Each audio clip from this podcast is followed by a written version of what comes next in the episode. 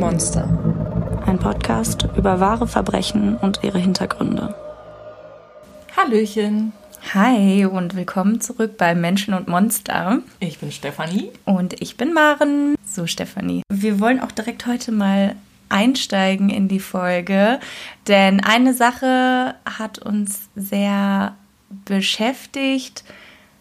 Wir, sind, wir haben ja jetzt schon die zweite Folge rausgebracht letzten Mittwoch und wir haben auch schon Gott sei Dank ein paar Bewertungen bekommen äh, bei Apple Podcasts. Ähm, ja, wir würden gerne zu den Bewertungen einfach sagen, erstmal danke für euer Feedback. Ähm, wir haben uns auch wahnsinnig gefreut, generell einfach zu hören, was ihr zu sagen habt zu unserem Podcast.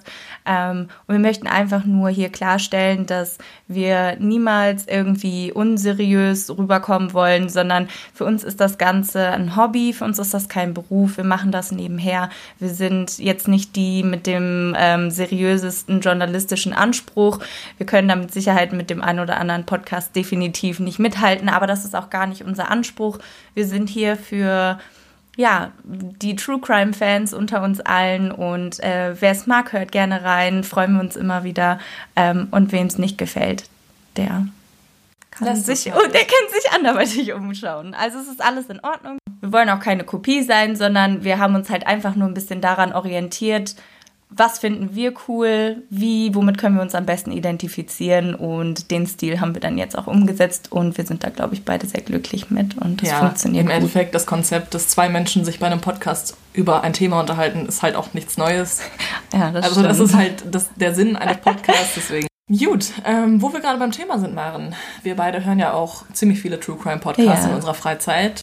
Welchen True Crime Podcast würdest du denn ähm, unseren Hörern am ehesten nahelegen? Ähm, gut, also ich glaube von dem Obvious One Mordlust brauchen wir gar nicht mehr sprechen. Die Mädels sind top, also hundertprozentige Empfehlung. Aber ich glaube, ähm, ein neuer, liebgewonnener Favorite meinerseits ist definitiv Mord of X. Ja.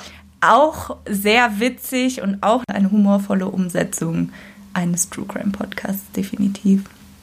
Und äh, was wäre denn so dein Favorite?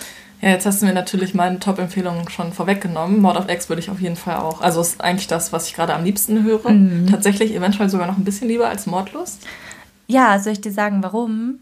Weil die jede Woche was posten. Ah, und Mord, ja. auf, äh, Mordlust halt immer nur alle zwei Wochen. Und da muss man immer so Stimmt. sehnlichst drauf warten, dass man irgendwie das Gefühl hat, wenn man noch weiterhört bei anderen Podcasts, rutscht das so ein bisschen so mhm. ins hintere Gedächtnis. Und was ich aber auf jeden Fall auch neu für mich noch entdeckt habe, die sind auch noch nicht so ganz alt. Ich bin mir nicht sicher, ob die, ähm, wie oft die veröffentlichen tatsächlich, weil ich jetzt gerade erst dabei bin, das komplett durchzuhören. Aber ähm, darf es ein bisschen Mord sein? Echt? Okay. Die, ja, ich, ähm, also ich habe die erst, gehört. also es war halt so, ich habe äh, Zeitverbrechen durchgehört, ich habe Verbrechen von nebenan durchgehört. Verbrechen von nebenan ist auch wirklich mega. Ja, extrem gut, ja. Wahnsinnig gut der Typ hat es echt drauf. Also genau, dann kam irgendwie Mordlust und äh, dann war halt so langsam irgendwie, okay, womit mache ich weiter?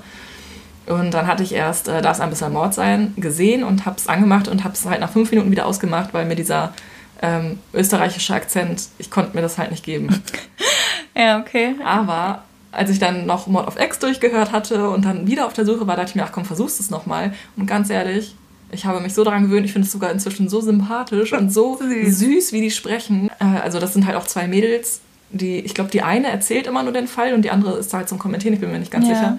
Aber ja, also die Fälle, die die beiden erzählen, sind mega besonders irgendwie. Mhm. Das sind ganz oft so ein auch bisschen historische Fälle. International oder? Auch international. Ähm, okay, ja. also nicht nur auf Österreich, Deutschland nee, nee, genau. und so bezogen. Okay. Ähm, aber ja, echt mega spannend und ach, ich finde es richtig gut. Ja, nice. Muss ich mir auf jeden Fall mal anhören. Ja, äh, sehr cool. Wir äh, schreiben euch gerne auch unsere Podcast-Empfehlungen in unseren Beitrag, in unseren Instagram-Post zum, zur heutigen Folge. Und ich würde sagen, dann Stefanie, übergebe ich an dich und wir ja. starten mit dem Fall. Ich bin sehr gespannt, wie immer. Ich weiß nicht, worum es geht. Achso, ähm, bevor wir anfangen mit dem Fall, muss ich auf jeden Fall eine Trägerwarnung aussprechen. Ähm, okay. Es geht nämlich um sexualisierte Gewalt und auch an Kindern. Oh. Also Oh nur an Kindern. Nur an. Oh Gott. Ja. Mhm. Okay. Also es wird nicht so leicht jetzt. Okay. Clara ist 25 Jahre alt, als sie ihre Mutter ermordet. Mhm. Sie hatte sich gerade von ihrem Ehemann Paul getrennt, mit dem sie fünf Jahre lang zusammen war. Sie zieht aus der gemeinsamen Wohnung aus und braucht ein Dach über dem Kopf. Ihr erster Weg führt sie zu ihrer Mutter, zurück in das Haus, in dem sie aufgewachsen ist. Claras Vater ist bereits vor einigen Jahren an Krebs gestorben. Sie hatte ihn bis zu seinem Tod gepflegt. Daher öffnet nun Sandra K. ihrer Tochter die Tür, als diese an jenem verhängnisvollen Tag um Einlass bittet. Doch die alte Frau ist alles andere als erfreut über den Besuch ihres einzigen Kindes. Was willst du denn hier? fragt sie zur Begrüßung. Ich habe mich von Paul getrennt. Kann ich über Nacht bleiben? Doch ihre Mutter, die seit dem Tod ihres Mannes ganz alleine lebt, will Clara nicht bei sich haben. Sie fordert sie sogar auf zu verschwinden. Oha. Doch so leicht gibt die junge Frau nicht auf. Sie weiß einfach nicht, wohin mit sich. Bei einer Freundin könnte sie erst ab Montag unterkommen. Wenigstens für das Wochenende könnte ihre Mutter sie doch aufnehmen. Als Sandra K. sich immer noch weigert, drängt ihre Tochter sich einfach an ihr vorbei ins Haus. Die Mutter kann nichts dagegen tun, sie ist ihr körperlich unterlegen. Da Sandra aber immer noch versucht, ihr Kind rauszuschmeißen, weicht Clara ihr aus. Ihr Weg führt sie direkt ins ehemalige Schlafzimmer der Eltern. An den Ort, an dem Clara unfassbare Qualen erdulden musste. Seit dem Tod ihres Mannes hat Sandra K. das Zimmer nicht mehr betreten. Nichts hat sich hier geändert. Alles sieht immer noch genauso aus wie damals. Sogar der Bademantel von Alfred K. liegt noch auf dem Bett, als würde er gleich wieder zur Tür hereinkommen. Sandra K. ist ihrer Tochter in das Zimmer gefolgt. Was fällt Clara überhaupt ein, sich hier so Zutritt zu verschaffen? Verschwinde, hau ab, ich will dich hier nicht haben, schreit die ältere Frau in ihrer Wut. Sie gibt ihrer Tochter die Schuld für alles, was in ihrem eigenen Leben jemals schiefgelaufen ist. Da legt sich in Clara ein Schalter um. Die 25-Jährige, die bei ihren Freunden als geduldiger und herzensguter Mensch bekannt ist, packt plötzlich die Wut. Du hast doch immer gewusst, was Papa hier mit mir gemacht hat, oder? Warum hast du mir nie geholfen? Du wirst es schon gebraucht haben, schreit ihre Mutter zurück. Was? Und dieser Satz sollte ihr Todesurteil bedeuten. Clara, blind vor Wut und Verzweiflung, zieht den Gürtel des Bademantels aus den Schlaufen. Dann stinkt sie ihn um den Hals von Sandra K. und drückt zu. Ei. Ihre Mutter fällt rücklings auf das Bett, doch Clara lässt nicht locker. Irgendwann merkt sie, dass Sandra nicht mehr atmet. Clara lockert den Gürtel und stellt fest, ihre Mutter ist tot. Sie hat sie umgebracht. Wow, okay. Darf ich mal fragen, weiß man, wie alt die Mutter ist? Weil wenn, wenn die Mitte 20 ist, wie alt kann denn die Frau sein? Ja, also die Mutter ist wahrscheinlich so Ende Okay, 50. und der Vater, der ist an einem natürlichen Tod gestorben, ja, oder? an Krebs. Mhm. Wir gehen rund 20 Jahre zurück. Clara K. wächst in einer Großstadt in Bayern auf. Sie ist das einzige Kind ihrer Eltern Alfred und Sandra. Ähm, die Namen habe ich übrigens alle angepasst. Ah, okay. Alfred ist sehr erfolgreich in seinem Beruf als Ingenieur. In der Firma hat er eine gute Position und bringt ausreichend Geld nach Hause. Er beteiligt sich zwar nicht an sozialen Aktivitäten im Unternehmen, aber auch nicht an den Streitigkeiten, weshalb seine Kollegen ihn zwar für einen Sonderling halten, ihn aber auch respektieren. Er ist jeden Tag um sechs im Büro und trägt jeden Tag ein Sakko und eine Krawatte. Pünktlich um 14 Uhr macht er Feierabend, um seine kleine Tochter Clara vom Kindergarten abzuholen. Alle halten ihn für einen guten Vater. Doch was sie nicht wissen, ist das. Jeden Morgen bringt Alfred K. seine vierjährige Tochter zum Bus. An der Haltestelle setzt er sie auf seinen Schoß und knöpft die Jacke um sie zu, sodass nur noch ihr kleiner Kopf herausschaut. Passanten könnten meinen, dass er das Kind einfach nur vor der Kälte schützen will. Doch Alfreds Handlung hat einen ganz anderen Hintergrund. Vor den Blicken anderer Menschen geschützt, holt er seinen Penis aus der Hose und reibt ihn so lange an der entblößten Vagina seiner Tochter, bis er einen Orgasmus hat. Jeden Tag. Und die Tortur für die kleine Clara wird andauern, bis sie fast 17 Jahre alt ist. Doch als sie älter wird, bleibt es nicht bei dieser perversen Variante von Hoppe Hoppe Reiter. Alfred K. ist gewalttätig. Gegenüber seinen Kollegen und Bekannten erschien er wie ein etwas verschlossener, aber dennoch ruhiger Typ. Aber zu Hause zeigte der Ingenieur ein ganz anderes Gesicht. Wenn seine Frau ihm nicht gehorcht, schlägt er sie. Und das vor den Augen der kleinen Tochter, Clara kennt es irgendwann gar nicht mehr anders. Ihre Mutter wird vom Vater verprügelt. So läuft es halt. Alfred kennt dabei keine Reue. Er schlägt sie, tritt sie und drischt mit Gegenständen auf seine Ehefrau ein, bis sie blutend und wimmernd am Boden liegt. Doch dann hatte er noch nicht genug von der Ausübung seiner Macht. Denn immer nach einem solchen Gewaltausbruch hat er eine strikte Vorgehensweise. Und Clara weiß, was jetzt folgt. Sie kann es nicht verhindern. Alfred zieht sein Kind aus und legt es auf die Couch. Dann gibt es Oralverkehr, eine Stunde lang. Alter. Sandra K. liegt währenddessen immer noch wimmernd auf dem Boden. Doch davon lässt Alfred sich nicht beirren. Die Sonntage sind am schlimmsten. Dann geht Alfred K. in die Kirche und anschließend weiter in die Kneipe. Dort sitzt er mit einigen Männern zusammen, die seine einzigen sozialen Kontakte darstellen. Über seine Familie spricht er mit ihnen allerdings nicht. In der Kneipe trinkt er jedes Mal zwei halbe Liter Bier. Dann macht er sich auf den Weg zu seiner Familie, die seine Rückkehr angespannt erwartet. Clara und Sandra wissen genau, was jetzt kommt. Clara macht diese Tortur mit, seit sie ein kleines Kind ist. Sie kennt es nicht anders, auch wenn sie weiß, dass ihr Vater ihr Unrecht antut. Ihre Mutter, die sie eigentlich beschützen sollte, kommt ihr nie zu Hilfe. Und Clara akzeptiert ihr Schicksal. Sie fügt sich dem Willen ihres Vaters. Sie hat keine Angst darum, was er mit ihr anstellen würde, wenn sie Widerworte gibt. Stattdessen will sie ihre Mutter vor seiner Gewalt bewahren. Wenn Alfred sonntags aus der Kneipe nach Hause kommt, verzieht er sich in das Schlafzimmer. Irgendwann zieht er sich komplett aus, legt sich auf das Bett und ruft seine Tochter zu sich. Clara gehorcht. Sie schließt die Tür hinter sich und entkleidet sich. Dann muss sie sich neben ihren Vater legen. Alfred reicht es nicht, dass seine eigene Tochter nackt neben ihm liegt. Er will einen besonderen Kick. Deshalb kommt jetzt sein Kartenspiel aus dem Sexshop zum Einsatz. Jede Karte zeigt eine andere Stellung. Clara muss eine davon ziehen, und so lässt Alfred den Zufall entscheiden, was in der nächsten Stunde passiert. Allerdings hat ihr Vater am liebsten Oralverkehr. Vollständig dringt er in seine Tochter nie ein, immer nur leicht. Als Clara in die Pubertät kommt, hat sie kaum soziale Kontakte. Sie bekommt mit 14 einen Job in der Firma ihres Vaters und absolviert dort eine Bürolehre in der Buchhaltung. Zusammen mit ihrem Vater kommt sie jeden Tag zur Arbeit und geht anschließend auch wieder mit ihm nach Hause. Clara ist zu diesem Zeitpunkt gehemmt und schüchtern und traut sich nicht, Kontakt zu Gleichaltrigen zu suchen. Hinter ihrem Rücken lästern die Kollegen, weil sie mit 15 Jahren immer noch mit ihrem Vater zur Arbeit kommt. Wenn Alfred mit seiner Tochter nach Hause zurückfährt, passiert jeden Tag das Gleiche. Clara muss sich ausziehen, auf die Couch legen und Oralverkehr mit ihm haben. Manchmal onaniert ihr Vater auch oder sie muss ihn mit der Hand befriedigen. Was für Clara am allerschlimmsten ist, da sie nun in der Pubertät ist, verspürt sie hin und wieder Lustgefühle, während sie missbraucht wird. Ihr Vater bemerkt das und grinst hämisch. Du bist ein ganz schön geiles Luder, sagt er dann zu ihr. Oh mein Gott, das ist echt grausam. Ja, das ist echt schlimm mit anzuhören.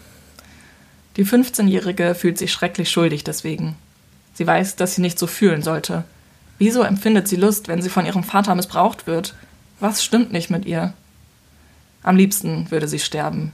Sie schämt sich für ihre Gefühle und hält sich selbst für schlecht. Das ist vermutlich einer der Gründe, warum sie bislang niemandem von dem Missbrauch erzählt hat.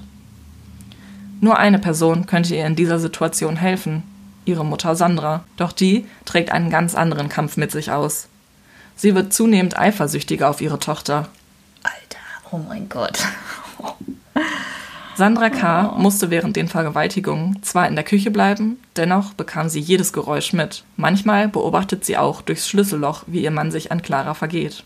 In ihrer Vorstellung hat ihre Tochter Spaß daran, mit dem Vater zu schlafen. Die beiden Menschen, die ihr auf der Welt am nächsten stehen, betrügen sie vor ihren Augen. Gegen ihren Mann kann Sandra K. nichts ausrichten. Sie weiß, was passiert, wenn sie ihm Widerworte gibt. Aber an ihrer Tochter kann sie diese zunehmend gehässigen Gedanken auslassen. Sie verhält sich ihr gegenüber abweisend und boshaft, gibt Clara die Schuld an allem. Kurz vor Claras 17. Geburtstag ändert sich plötzlich alles. Alfred K. klagt über Schmerzen, hustet ständig und geht schließlich zum Arzt. Die Diagnose unheilbarer Lungenkrebs. Es dauert nicht lange, bis von dem einst körperlich überlegenen Vergewaltiger nur noch ein Häufchen Elend übrig ist. Sandra K. hat nun, nach Jahren der Gewalt und der Unterdrückung, endlich die Oberhand. Sie hasst ihren Ehemann für das, was er ihr angetan hat, und lässt ihn das auch spüren. Niemand pflegt Alfred, er wartet in der gemeinsamen Wohnung auf sein langsames Ende. Oft diskutieren die Eheleute über die Situation. Alfred kann nicht verstehen, warum Sandra sich nicht um ihn kümmern will. Sie wirft ihm vor, dass er sie jahrelang verprügelt und betrogen hat, doch er will davon nichts hören. Ihr Mann ist sich keiner Schuld bewusst. Sie nennt ihn ein Schwein. Sandra will sich nun durch Verachtung und verbale Gewalt an ihrem Ehemann rächen für das, was er ihr angetan hat. Sie entwickelt in dieser Zeit richtig boshafte Züge, die während der jahrelangen Demütigung und Kränkung in ihr gebrodelt hat. Clara hingegen sieht in dieser Situation zum ersten Mal die Möglichkeit, ihrem Elternhaus zu entkommen. Alfred ist ein körperliches Wrack. Sie hat keine Angst mehr vor ihm. So zieht die 17-Jährige aus. Im Büro hat sie nun doch endlich eine Freundin gefunden, der sie sich anvertraut hat. Anne weiß über alles Bescheid. Die beiden Frauen richten sich eine kleine WG ein. Es dauert jedoch nicht lange, bis Alfred K. vor der Tür seiner Tochter auftaucht. Er ist völlig abgemagert und verwahrlost und bemitleidet sich selbst. Zwei Stunden lang berichtet er von seinem Leid. Anne ist dabei. Sie hat heute den Mann kennengelernt, der ihre Freundin über zehn Jahre missbraucht hat. Nachdem Alfred damit fertig ist, in Selbstmitleid zu baden, fängt er plötzlich an, mit Anne zu flirten.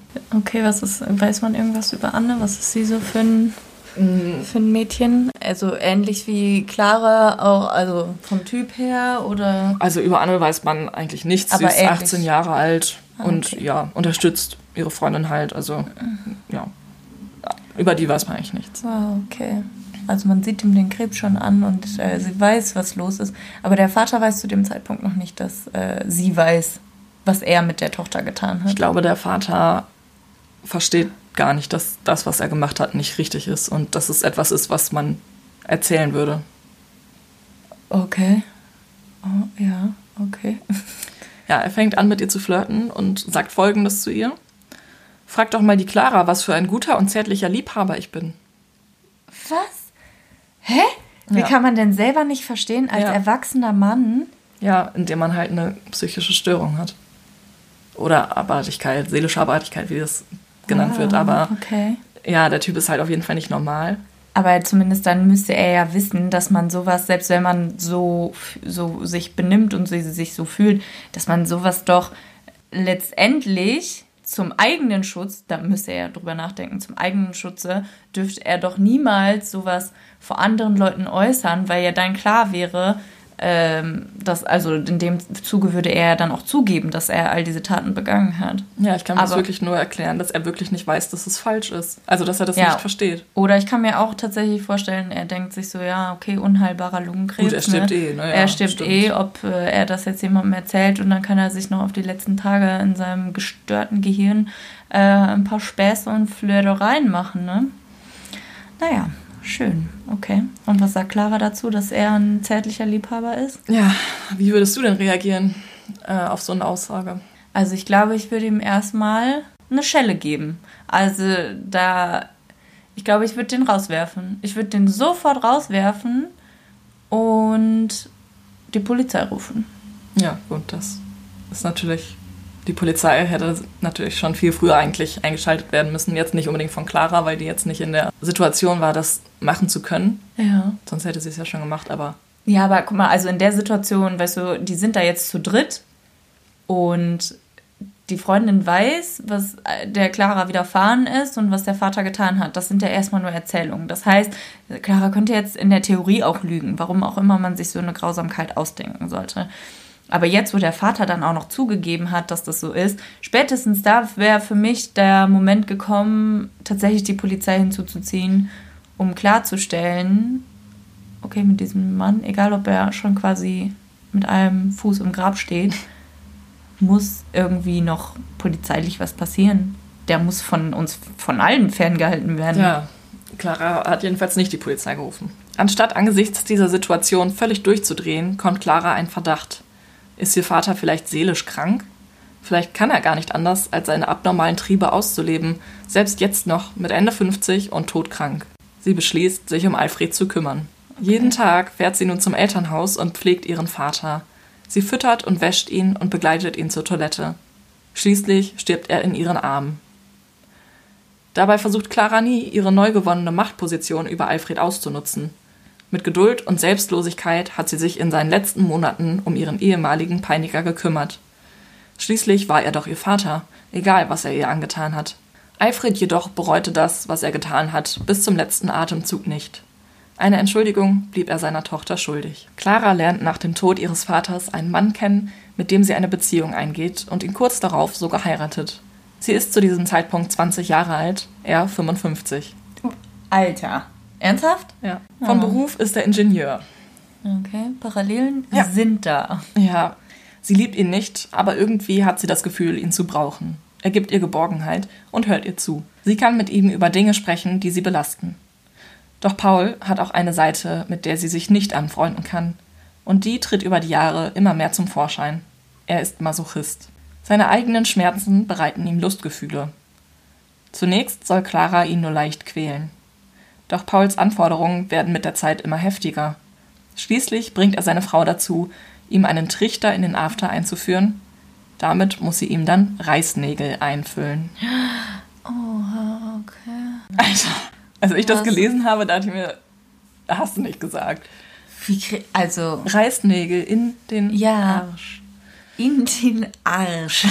ja, just saying. Also, What the fuck? Also, wie will er die denn da wieder rauskriegen? weiß nicht, rauskacken oder. Ja, was meinst du, was sie da alles kaputt machen können? Ja, ich glaube, das ist ihm dann in dem Moment äh, herzlich egal. Wie kann Aber einem das denn egal sein? Ach. auch da wieder, wie kann einem sowas egal sein? Wie kann man sowas nicht merken, dass Ja, das ja. eventuell nicht als, ich sag mal in Anführungszeichen, Normal. normal und was ist schon normal, aber Ja. normal angesehen wird. Aber gut, ne? Wie du letztes Mal so schön gesagt hast, Ja. jedem, je- jedem Tierchen sein Pläsierchen. Und ich meine, er tut ja jemand anderem damit nicht weh. Das Immerhin, ja. Er zwingt halt nur seine Ehefrau irgendwie da mitzuwirken, ihm weh zu tun. Also ist hier halt wieder in so einem. ich wäre auf jeden Fall verstört, wenn Ja. mein Freund plötzlich fragt, hey, du, wie wär's? Du Mhm. und ich, heute Abend eine kleine Trichter-Session. Mit dieser extremen Form von Pauls Sexualität kommt Clara nicht zurecht. Als er sie dazu auffordert, ihn mit seinem eigenen Kot zu füttern, beschließt sie, sich von ihm zu trennen. Okay. Trennungsgrund. Oh, wow. Okay. Ja. Also, In den Scheidungspapieren steht dann. Naja, hat sie das angegeben? ah, who knows. Oh, der Arme. Was?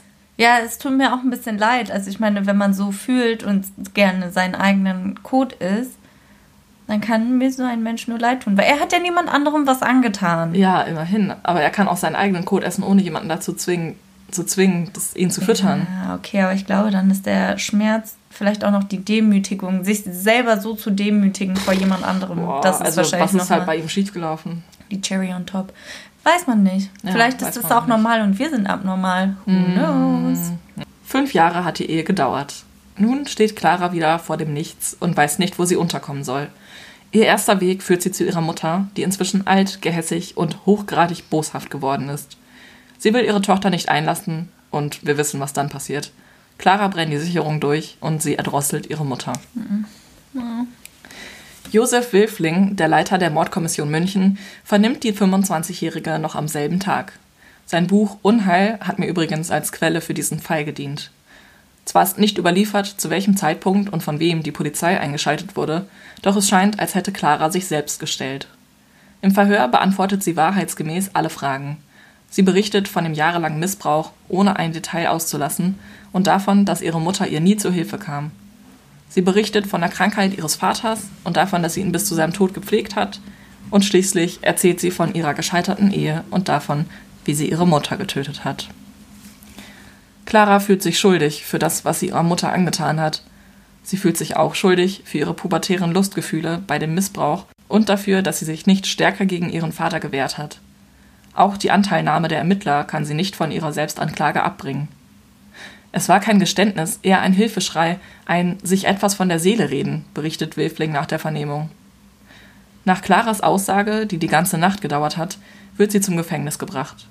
Auf dem Weg dorthin schaut sie immer wieder zum Himmel und ruft mit schmerzerfüllter Stimme Mama, Mama, bitte verzeih mir. Fünf Monate nachdem Clara ihre Mutter getötet hat, steht sie vor Gericht. Obwohl die Öffentlichkeit nicht ausgeschlossen wurde, legt die 25-Jährige erneut die Details ihres Missbrauchs dar. Und zwar bis in aller Einzelheit. Oh, okay. Vielen Zuhörern stehen angesichts der Leidensgeschichte der jungen Frau die Tränen in den Augen. Clara wird wegen Totschlags in einem minderschweren Fall zu einer Haftstrafe von drei Jahren und vier Monaten verurteilt. Was? Okay. Das Gericht sieht es als erwiesen an, dass die gehässige Bemerkung der Mutter in Clara eine tiefgreifende Bewusstseinsstörung ausgelöst hat. Clara wird in einem Frauengefängnis von einer Psychologin betreut, die ihr hilft, den Missbrauch durch den Vater und die Vernachlässigung durch die Mutter zu verarbeiten. Schon nach eineinhalb Jahren wird sie auf Bewährung entlassen. Draußen findet sie eine gute Arbeitsstelle und einen neuen Partner, der sie gut behandelt. Obwohl Clara so viel durchgemacht hat, hat sie es geschafft, sich ein neues, ein besseres Leben aufzubauen, frei von den Dämonen ihrer Vergangenheit. Oh, wow, das freut mich erstmal voll für sie, dass sie es da irgendwie noch halbwegs heil rausgeschafft hat, wenn man das noch irgendwie als heil beurteilen kann. Ähm, krasser Fall auf jeden Fall. Das war der Fall von Clara K. Ja, das ist halt ein Fall, der zeigt, finde ich, dass ähm, Täter und Opfer, also dass die Grenzen manchmal dünn sind ja. und dass man auch trotzdem mit einem Täter Mitleid haben kann und mhm. vielleicht auch nachvollziehen kann, also ja, einigermaßen nachvollziehen kann, was sie bewegt hat. Ja, das stimmt. Das ist äh, tatsächlich, finde ich, ein ganz interessanter Fall, weil die Tat an sich war ja jetzt weder besonders, ich sag mal, also ich, wir haben ja schon viele andere Fälle gehört, die war ja jetzt nicht besonders grausam oder irgendwie, irgendwie geplant oder sonst irgendwas. Da sind ja halt nur die Sicherungen durchgebrannt, was natürlich nicht minder schlimm ist, aber was an dem Ausgang nichts ändert, also ja, dass die Mutter, die Mutter tot ist. Tot. Genau, ähm, das wollte ich damit sagen. Ähm, aber auch hier wieder interessant, dass es im Endeffekt schon wieder unsere zweite Täterin ja, stimmt. Äh, ist. Ich muss sagen, ja, wie schnell man vom Opfer zum Täter und vielleicht auch andersrum werden kann, das ist schon erschreckend. Aber ich kann mir auch vorstellen, wenn du halt wirklich, und da fühle ich mit Clara ein bisschen mit, wenn du so viele Jahre so missbraucht wurdest, ja, wenn du Wahnsinn. so vernachlässigt bist und gar nicht weißt, was es überhaupt bedeutet, eine, eine intakte Familie oder liebende Eltern zu haben, das ist schon, glaube ich, die größte Strafe, die ein Kind jemals erfahren kann. Ja, und da ist es eigentlich erstaunlich, dass Clara trotzdem so ein Engel war quasi und sich ja. noch um ihren Vater gekümmert hat, als es ihm schlecht ging. Ja. Also, wie du auch schon gesagt hast, wenn das halt mein Vater gewesen wäre, also nichts gegen meinen Vater, ich liebe meinen Vater, aber jetzt rein hypothetisch, wenn ich an Claras Stelle gewesen wäre, mhm dann hätte ich garantiert nicht diese Geduld und Selbstlosigkeit aufgebracht, um mich um diesen Mann zu kümmern, der sich noch nicht mal bei mir entschuldigt ja. und noch nicht mal anerkennt, was er mir angetan hat. Ja, das stimmt. Der erste Punkt, den ich hätte, ähm, den ich glaube ich aus der Storyline so aufgreifen würde, ist diese Schuld, die sie selber, sie auch an sich selber sieht, dass sie ähm, Lust empfunden hat. Ja. Ist, kann ich auf der einen Seite verstehen, dass sie sich denkt, so, was zur Hölle, ja. das passiert hier gerade gegen meinen Willen, warum mhm. passiert das? Auf der anderen Seite denke ich mir, es ist eine ganz normale körperliche Reaktion. Ja. Und gerade, und das habe ich halt, ähm, glaube ich, auch in, einem, in, irgendeiner anderen Podcast-Folge von äh, Mordlust bei einer Vergewaltigung ja, gehört. Das kam mir auch direkt in den Kopf. Da hatte in dem Fall wurde eine junge Frau auf dem Weg nach Hause von einem Mann, von einem Fremden vergewaltigt und hatte dabei einen Orgasmus und ja, sie hat sich zuerst gar nicht getraut, das den Ermittlern offen zu sagen, weil sie sich so sehr dafür geschämt hat. Letztendlich ist es aber tatsächlich auch bewiesen, dass der Körper in Angstsituationen versucht, Schmerzen und andere Sachen quasi mit so einem Orgasmus oder mit so Lustgefühlen zu entspannen und auch irgendwie so ein bisschen zu retten. Das ja. ist halt. Das ist halt ein Schutzmechanismus auch ja. in dem Moment. Aber ich kann halt auch voll verstehen, dass man sich total schuldig fühlt, weil ähm, ja, ich eben auch an diesen Fall denken musste, wo das Vergewaltigungsopfer einen Orgasmus hatte. Ich konnte das so nachvollziehen, dass es das für sie noch mal schlimmer gemacht hat, weil sie sich von ihrem eigenen Körper halt so verraten gefühlt hat. Ja, ich glaube, ich würde mich ähm, vor der Gesamtsituation und vor auch vor dem vor dem Peiniger und auch vor mir selber, glaube ich, sehr sehr ekeln in dem ja. Moment, weil ich mir so denken würde, was zur Hölle, das, was gerade abgeht, ist definitiv nicht normal, nicht in Ordnung und eine, eine extrem schlimme Straftat. Und irgendwie würde ich denken, mein Körper sagt mir gerade so dadurch, ja, okay, ist doch gar nicht so schlimm, wie es eigentlich ist. So, das so ein bisschen beschwichtigt. Ja. Und das fände ich, glaube ich, schon schlimm. Und ja, ich glaube. Ist halt wie so ein Verrat ja, ich glaube, das ist halt, das ist so ein Gedankengang, den man als Außenstehender haben kann, wenn man die Situation Gott sei Dank noch nie durchleben musste. Mhm. Es ist einfach für uns zu sagen, so, mein Gott, das ist, ich sag mal, normal, solche Reaktionen zu spüren, aber ähm, ja, für das Opfer natürlich schwer nachzuvollziehen. Auf der anderen Seite, ein anderes Thema, was ich noch ansprechen wollte, ähm, dazu, dass du ja auch sagtest, dass du auch nicht nachvollziehen kannst, warum sie ihn im Nachhinein noch gepflegt hat. Wenn ich mir vorstelle, dass dieser Missbrauch in so, so jungen Jahren angefangen hat und wenn ich das jetzt richtig verstanden habe, hat er zwar immer die Mutter verprügelt, nie aber sie. Es wurde ja auch gesagt, dass er nie vollends in sie eingedrungen ist, was jetzt natürlich den Tatvorgang nicht ähm, irgendwie weniger schlimm macht. Allerdings kann ich mir vorstellen, dass das dann für sie nicht mit so extremen Schmerzen und so einem körperlichen Leiden verbunden ist. Und da sie schon von so jungen Jahren auf das so erlebt hat, war das für sie diese Normalität und irgendwie so eklig sich das jetzt auch anhört, aber so die Liebe und die Wertschätzung von dem Vater, dass er immer sie dazu gewählt hat. Und ich glaube, dass das erklären würde, warum sie sich vielleicht im Nachhinein noch so an ihn gebunden gefühlt hat. So, weißt du, was ich meine? Du meinst, dass das die einzige Art von Liebe ist, quasi, die sie kennt? Kennt, genau, ja, weil sie von ihrer Mutter und sonst Stimmt. auch nichts anderes erfahren hat. Das wäre für mich halt so der Ansatz zu sagen, naja, egal auf welche Art und Weise, er hat mich immerhin geliebt. Das, ja, also ich kann mir halt auch nicht vorstellen, ähm, dass man halt da rauskommt aus so einer jahrelangen häuslichen Missbrauchssituation und halt gar keine Probleme hat. Ja, das stimmt. Ich frage mich auch, ähm, gerade wenn das schon in so jungen Jahren anfängt und sich über so viele Jahre zieht, weiß man, dass das nicht richtig ist? Weiß man das als kleines gefragt. Kind? Weil das ist ja, das ist ja, da das kein Regelfall ist, Gott sei Dank, nichts, worüber groß gesprochen wird, nichts, wo ein Kind an irgendwelche Informationen kommen könnte, ähm, um entscheiden zu können, ist das jetzt eine falsche Handlung oder nicht. Höchstens dann, wenn das Kind sagt, mir gefällt das nicht, was hier gerade passiert. Ja, und das hat sie. Also nicht gesagt, aber ja. sie hat zumindest dann später in der Vernehmung gesagt, dass jetzt in Bezug auf dieses Hop-Hop-Reiter, zum Beispiel an der Bushaltestelle, dass sie äh, damals dieses Spiel nicht mochte. Dass okay. sie davor Angst hatte. Also mhm. gewissermaßen wusste sie schon, oder hat sie zumindest. Hat sich ähm, unwohl gefühlt. Ja, sie hat sich unwohl gefühlt und ja. sie, hat, sie fand es halt nicht gut. Zu Recht. Ja. Ja, ähm, okay, krass, ja. Ich, ein anderer Punkt, den ich auch ganz, ganz extrem fand in dem Fall, ist tatsächlich der, dass die Mutter erstens nie eingegriffen hat. Ja.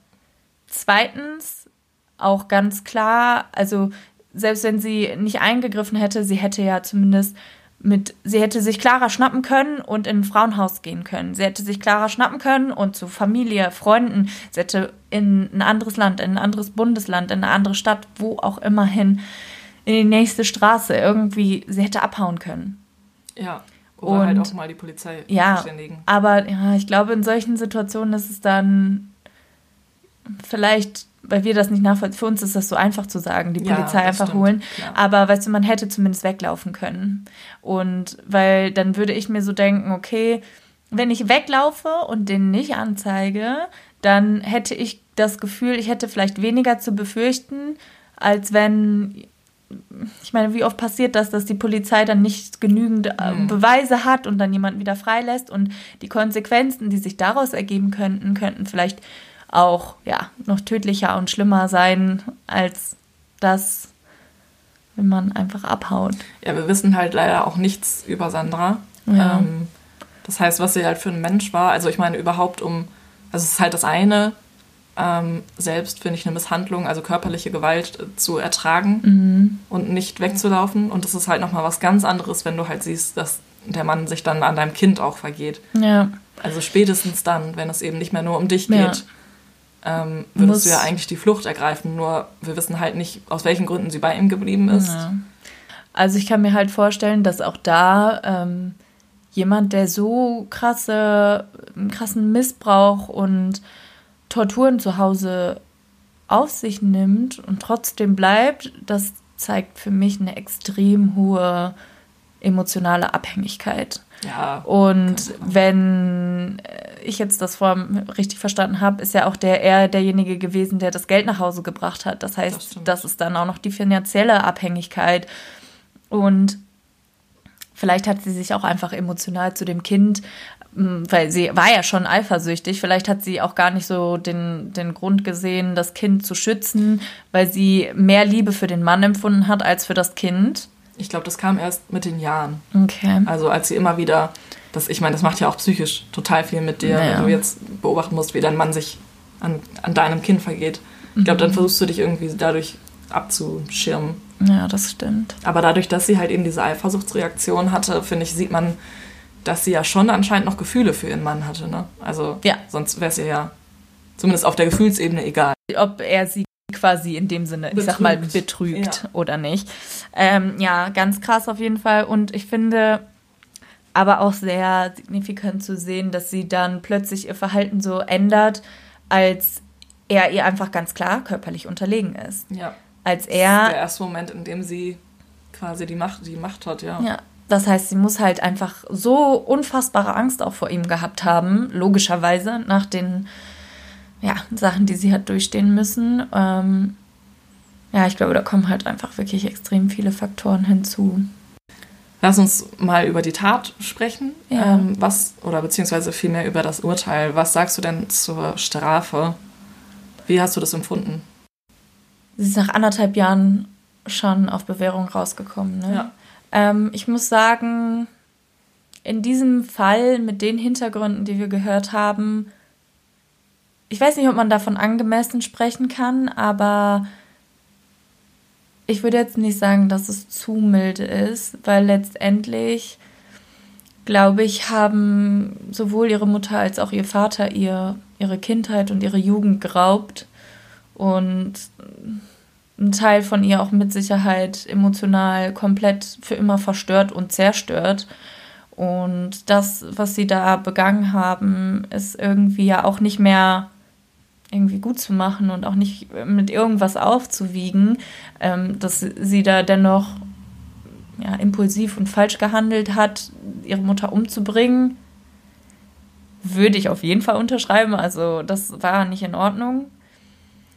Aber angesichts dessen, was halt passiert ist, würde ich sagen, ich habe, glaube ich, zu viel Mitleid mit ihr. Also ich habe auf jeden Fall auch Mitleid mit ihr, wenn man sich das halt angehört ja. hat, was sie alles durchgemacht hat. Das ist ja unfassbar. Das wünscht man ja, ja niemandem, nicht mal seinem ärgsten Feind. Ja, sie hat halt auf jeden Fall was Unrechtes getan. Also ich hätte halt es noch eher ähm, verstehen können, wenn sie jetzt ihren Vater umgebracht hätte. Ja. Also dass sie dann eben auf ihre Mutter losgegangen ist. Gut, der Satz war halt auch übel. Ja, und gleichermaßen aber auch noch, dann in dem Moment ist ja nicht nur der Satz und die Tatsache, dass sie quasi Revue passieren lässt, okay, meine Mutter hat das all die Jahre mit mir machen lassen, ja. ähm, aber auch diese Tatsache, dass sie sie direkt an der Tür schon abgelehnt hat und gesagt hat, was willst du denn hier, so hau ab das von deiner eigenen Mutter zu hören, wenn man eigentlich quasi in einer Krisensituation ist, ist, glaube ich, ja. auch nochmal. Zumal sie dann eben in das Zimmer kommt, wo früher diese ganzen Missbrauchssituationen eben waren ja. und alles so ist wie früher und dann kommt so ein Satz und ich glaube, dann können die wirklich ja mal alle Sicherungen durchbrennen. Ja. Ich glaube auch nicht, dass du dann, du bist nicht mehr Herr deiner Sinne. Ja, ich meine, das können wir uns und wollen wir uns natürlich jetzt auch gar nicht so genau vorstellen, dass das jedem passieren kann, aber es ist halt ja eben auch manchmal diese Frage, die man sich stellt und auch bei mir zumindest einer der Gründe, warum ich gerne True Crime höre, weil ich mir natürlich immer die Frage stelle, könnte das auch ich sein? Könnte, ja. Kann jeder zum Mörder werden? Ja. So, das ist halt schon, finde ich, eine Frage, die ganz interessant ist und ich würde sagen, dieser Fall zeigt, ja, ja. das kann jeder zum Mörder werden. Da hast du vollkommen recht, ja, das stimmt. Da würde ich auch sagen, unter den Umständen und ich glaube generell, wenn dir so viel Schlimmes im Leben passiert ist, durch andere Leute hinzugefügt, dann kann man es manchen Leuten vielleicht auch nicht verübeln. Ja, ich würde sagen, das war ein gutes Schlusswort. Ja. Uns würde interessieren, was ihr so über den Fall gedacht habt. Das ist jetzt ein bisschen eine kürzere Folge als. Aber trotzdem, ich wollte den Fall einfach gerne erzählen, weil ich ihn so interessant fand im Hinblick eben auf dieses, dass Clara eigentlich so ein Jedermann ist. Also ich meine, man kann sich nicht aussuchen, in welche Familie man geboren wird und dieses Schicksal kann und könnte tatsächlich leider jeden treffen, wenn man in die falsche Familie und in die falschen Verhältnisse geboren wird. Und ich finde, das zeigt halt ganz klar, wenn dieser Missbrauch und diese Missbilligung und diese Abweisung sich auch über solche Situationen hinaus noch weiter trägt, dann ist das für mich irgendwie nachvollziehbar, dass jeder zu einem Täter werden kann, wenn man so lange Opfer war. Ja, ich finde, sie ist halt nicht so ein klassischer Mörder, über die wir nee, sonst sprechen. überhaupt nicht. Also von daher, ja, wollte ich den Fall gerne behandeln und ich hoffe, es hat euch gefallen. Ja. Wir freuen uns auf jeden Fall darüber, wenn ihr uns bei Instagram schreibt, was ihr über den Fall und auch über das Urteil gedacht habt. Genau. Und dann freuen wir uns, wenn ihr auch nächste Woche Mittwoch wieder zum Mördermittwoch einschaltet. Hey. Und dann wünschen wir euch bis dahin alles Gute, bleibt gesund. Macht's gut. Tschüss.